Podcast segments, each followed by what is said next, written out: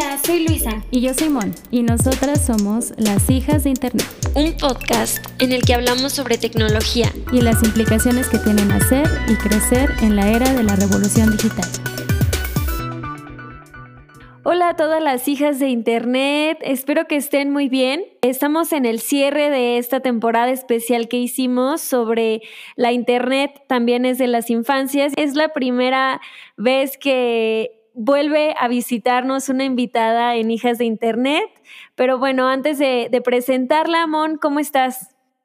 Muy bien, Luisa, muchísimas gracias. Muy contenta de tener a esta gran invitada de nuevo. ¿Quién más puede hablar de este tema que ella ha estado por años investigando cómo niños, niñas y adolescentes utilizan Internet? Y bueno, si no han escuchado los otros episodios, se los recomendamos. Estuvimos platicando con adolescentes que nos contaron su perspectiva sobre uso, sobre ciberseguridad, sobre el disfrute de la Internet. Y para cerrar, queremos hablar con Angie sobre cómo podemos acompañar digitalmente a niñas niños y adolescentes desde una perspectiva, pues desde el, desde el acompañamiento, desde la empatía y desde el respeto a su persona. Muchísimas gracias por estar aquí, Angie. Podrías saludar a las hijas de Internet y si no te conocen, sigan ahí todos los proyectos que estás haciendo. Queridas hijas, qué gusto, qué encanto, qué, qué, qué goce poder estar de vuelta aquí eh, con las hijas de Internet. Monse, Luisa, Muchísimas gracias por la invitación. Yo soy Angie Contreras, soy parte de Cultivando Género. Síganos en redes sociales como Angie Contero, Cultivando Género, que estamos haciendo por ahí cosas también bastante interesantes. Y pues qué gusto. Comenzar preguntándote, Angie, en tu experiencia trabajando con niñas, niños y adolescentes, ¿Cuáles crees que son los principales retos para que puedan vivir en Internet de forma plena y segura niñas, niños y adolescentes? Yo creo que lo primero es entender, es reflexionar y es hacer conciencia que las niñas, los niños, las niñas y las personas adolescentes son sujetas de derechos. Es decir, que estar en los espacios digitales, las plataformas, hacer uso de Internet o como dice la ley, ¿no? La banda ancha, es parte de los derechos de ellas y de ellos y que no es que estar dentro de estas plataformas les va a convertir en malas personas, no, que al contrario, que también esta responsabilidad que tenemos las personas adultas es de primero mm, dejar de verles como personas que no saben, al contrario, me parece que ellas, ellos y ellas tienen muchísima información, que saben muchísimo, pero que tenemos que acompañarles y no dejar ese mensaje de que por estar en las plataformas, en las redes de Internet, es haciendo algo malo, porque no es malo. O sea, al contrario, es un espacio donde podemos ejercer nuestros derechos, pero que necesitamos justamente hablarlo y voy a decirlo así como en el lenguaje de las infancias y adolescencias. Quitémonos estas ideas de planning de adultos, empecemos a entender estos conceptos, acompañarlos, a divertirnos y que en algunos temas ellas y ellos saben más que las personas adultas y que tenemos que quitarnos el miedo de preguntarles. Sí, totalmente de acuerdo, Angie. Y justamente permea esta postura de que nosotras tenemos la respuesta a cómo ellos tienen que vivir Internet cuando lo que tratamos de hacer con esta investigación y que ustedes también hacen desde Cultivando Género es escuchar mejor y ponernos como en esta perspectiva de, a ver, ustedes qué quieren, qué necesitan para poder ejercer estos derechos. ¿Cómo crees que como adultos y adultas tenemos que actuar para acompañar cuando las infancias están en Internet? Creo que es el gran reto. El reto no es que las infancias y las niñas estén en, Internet, más bien es cómo le hacemos para que las personas adultas empecemos a entender este número de números y de cables y de redes y de videitos para bailar. Yo creo que lo primero que tú justamente dijiste, Monse, es la escucha. Hay que escucharles. Hay que para eso sentarnos, escuchar y quitarnos esta idea de que no saben al contrario, saben mucho y por eso las personas adultas tenemos que saber que ignoramos muchísimas cosas y que no está mal ignorarlo, que al contrario, debemos utilizar esa ignorancia para buscar justamente las estrategias para acercarnos desde algo que tiene que ser prioritario, la comunicación efectiva y asertiva.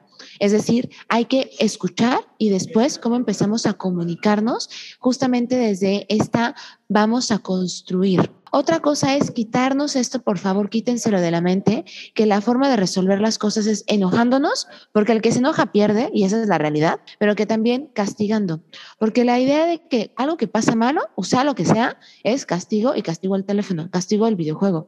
Y eso tampoco viene a resolver el problema, porque uno, no estamos justamente dando un mensaje de cómo podemos eh, utilizar las herramientas digitales para... Eh, la transformación, para construir, para aprender y para divertirnos, sino que estamos diciendo de que eso es malo porque tú eres mala persona. Y entonces cuando sea otro tipo de agresiones, por ejemplo, o violencias, sigues con esta idea, claro, es que es mi culpa porque yo me equivoqué. Pero no ves que hay otra serie de acciones, ¿no? Esto que decimos muy cuadradamente de porque la violencia es estructural. Entonces, el castigar no funciona. Hablen, escuchen qué fue lo que pasó, por qué sucedió, porque además hay un montón de cosas sociales que condicionan ciertas conductas y que en las infancias y sobre todo en las adolescencias está bien marcado. Si tú no haces esto, ya no eres el popular. Si tú no haces esto, entonces van a hablar de ti y va a haber un tema de un bullying escolar.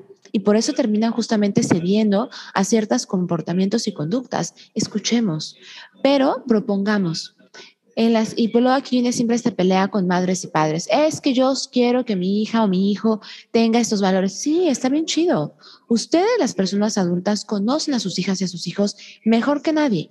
Entonces, ¿cómo le van haciendo para incorporar también los temas digitales? A partir también de saber que la maternidad y la paternidad tiene que ser acompañada.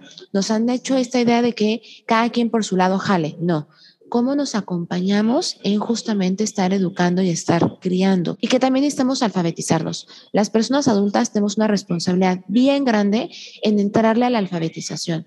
Sí, me da miedo, sí, es desconocido, sí, se va a convertir en un monstruo y me va a comer. Eso no pasa a personas adultas, por favor. Pero necesitamos entrarle.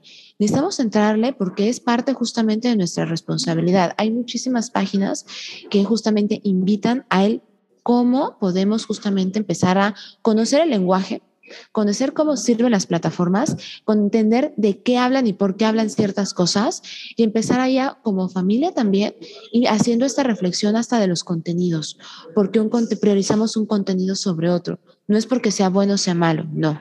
Es porque este contenido es violento por estas cosas o porque este contenido es bueno porque fomenta la inclusión de todas las personas sin importar el color de piel, por ejemplo.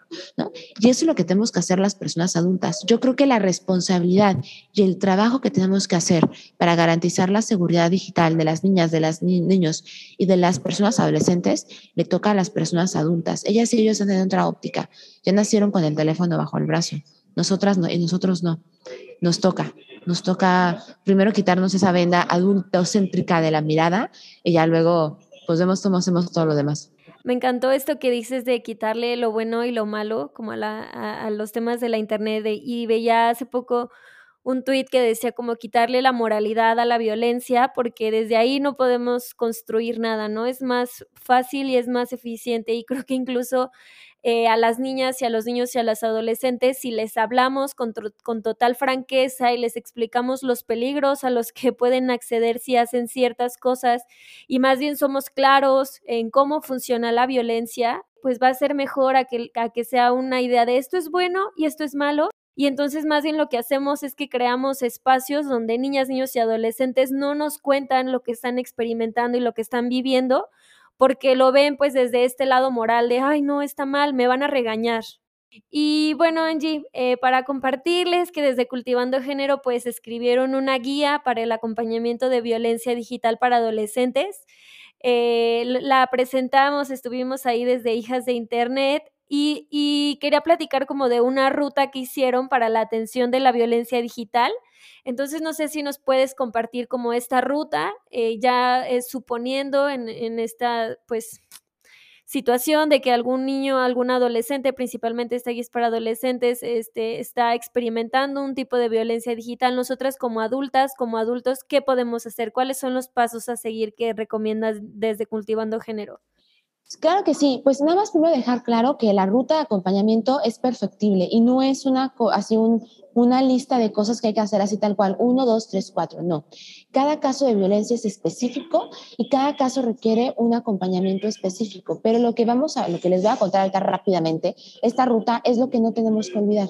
A partir de ahí vamos justamente adecuando a cada caso. Primero, algo bien importante es la, los primeros auxilios digitales, que son las primeras cosas inmediatas que hay que hacer, que es capturas de pantalla de todo, copiar los links, no caer en provocaciones de absolutamente nada eh, y mantener la calma, porque cuando no estamos tranquilas, hacemos, contestamos, eliminamos. Ahora sí, después ya la ruta implica quienes estamos acompañando tenemos que tener la escucha activa, es decir, escuchar, no interrumpir y dejar que la persona con quien estamos platicando nos cuente todo y no hacer juicios de valor. Es que para qué hacías, no hubieras, es que para qué, eso no lo comenten. Hay que agradecer la confianza, eso es bien importante y lo agregamos, porque justamente al, al agradecerle a la persona que nos está contando, justamente creamos esta empatía y este lazo de confianza. Eso es muy importante. Posteriormente que nos han contado todo, hay que hacer preguntas clave. ¿Y a qué me refiero con preguntas clave? Es decir, puede que la persona omita algo, ¿no? Porque se presupone, así supongo que me entendió. No, hay que hacer preguntas clave que no se entiendan como un interrogatorio, pero que nos ayuden justamente a entender la situación por la que está pasando para poder dar el mejor acompañamiento.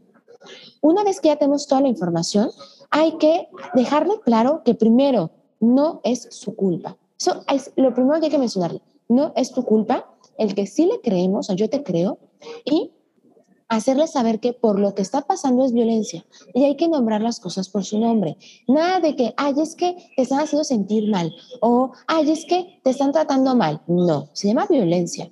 Pero cuando hablamos de que es violencia, entonces sabemos que tenemos derecho a vivir sin violencia. Y también hay que saber qué tipo de violencia está pasando. Por eso las preguntas clave. Hay 13 tipos mínimo de, violencia digital que se pueden dar.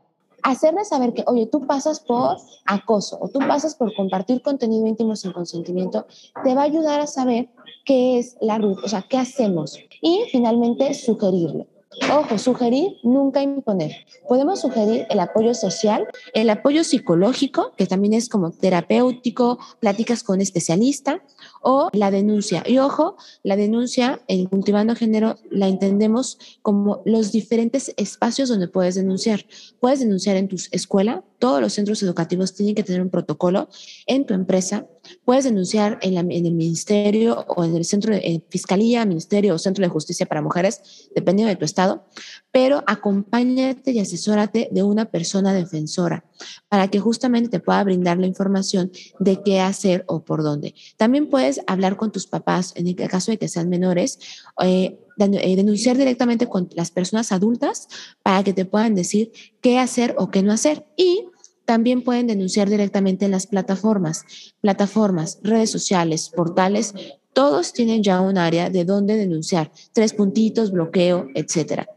Y así y son estos diferentes espacios donde podemos justamente hacer una denuncia para justamente atender un caso de violencia. Como escuchan, hay muchas opciones, justamente es adecuarlo a lo que requerimos hacer.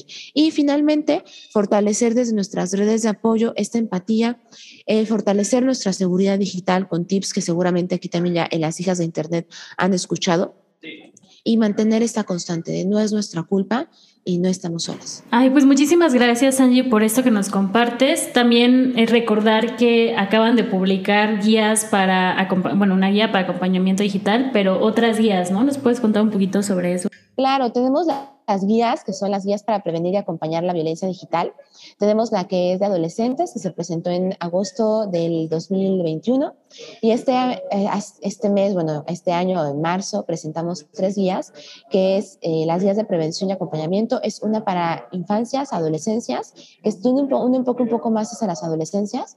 La guía para madres, padres y personal docente y la guía para las instituciones. Las tres guías te abordan desde el qué es la violencia digital, cómo se puede manifestar, los tipos de violencia, las rutas de acompañamiento, tienen dinámicas, tienen actividades, tienen un diccionario para personas digitales, para personas no tan digitales, es decir, mamás, papás que, o personas docentes que no sepan qué significa match o qué significa sexting, ahí pueden consultar en el diccionario. Y pues para las instituciones prácticamente les decimos todo lo que no tienen que hacer y les sugerimos qué sí tienen que hacer. Ya, está súper chido porque lo hicieron muy complemento. A todos les tocó su repartido lo que se tienen que poner a hacer. Pues muchísimas gracias, Angie, por, por todo el trabajo que estás haciendo principalmente y por hacerte un espacio en tu agenda para estar en, este, en esta temporada especial sobre la Internet también desde las infancias. Al contrario, yo encantada de poder participar y colaborar con ustedes, las queridas hijas de Internet.